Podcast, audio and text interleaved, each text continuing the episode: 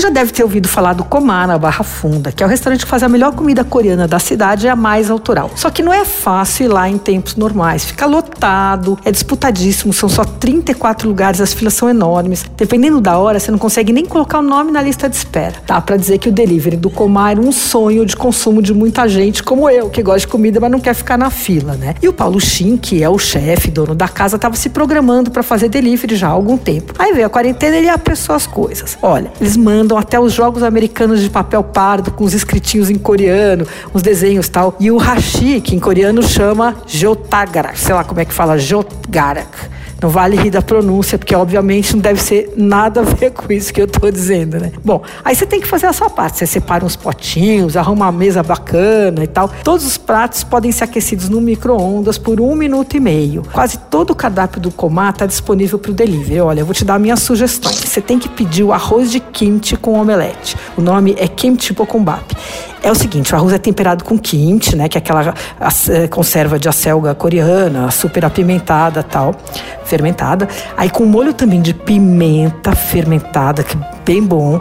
Leva alho, aquele glace de porco, que é a base, uma manteiga, óleo de gergelim. E ele é salteado assim, bem fritinho mesmo, fica escuro, meio um caldinho assim.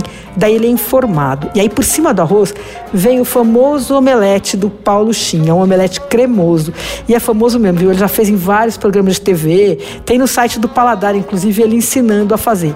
E ele ensinou vários cozinheiros da cidade, porque tem um monte de restaurante que tem lá omelete do Paulo Chin e tal, porque ficou realmente famoso. Bom, eu pedi esse morrendo de medo que viesse meio desmontado, porque a omelete vem em cima. Só que chegou perfeito, viu? Outro clássico da culinária coreana que você tem que provar é o bibimbap. É um arroz com alga, legume, pasta de pimenta fermentada e jerk beef, que é uma espécie de charque, uma carne bovina salgada e curada. Tal. Por cima também vem um ovo, só que é um ovo cozido a 63 graus.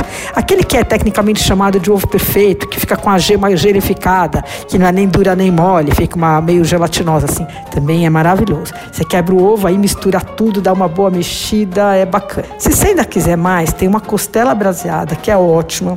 E tem um prato famosíssimo ali, que é a panceta glaciada, que é a barriga de porco, que é assada, e daí ela vem coberta com um molho agridoce, só que ele é muito apimentado, mas muito mesmo, viu? Então, se você não gosta muito de pimenta, melhor evitar esse prato. Ah, na mesa coreana tem sempre o banchan, né? Que são aquelas pequenas porçõezinhas colocadas no centro da mesa, aí você vai pegando. Então tem broto de soja, abobrinha, bardana, é, manjubinha, salada de naba, não sei o que. Eles têm várias dessas porções, cada uma custa nove reais. Agora, o delivery do Comar tem o mesmo defeito de todos os outros outros, só que no caso deles é mais difícil ainda acertar. Eles não identificam os potinhos, então é quase impossível saber.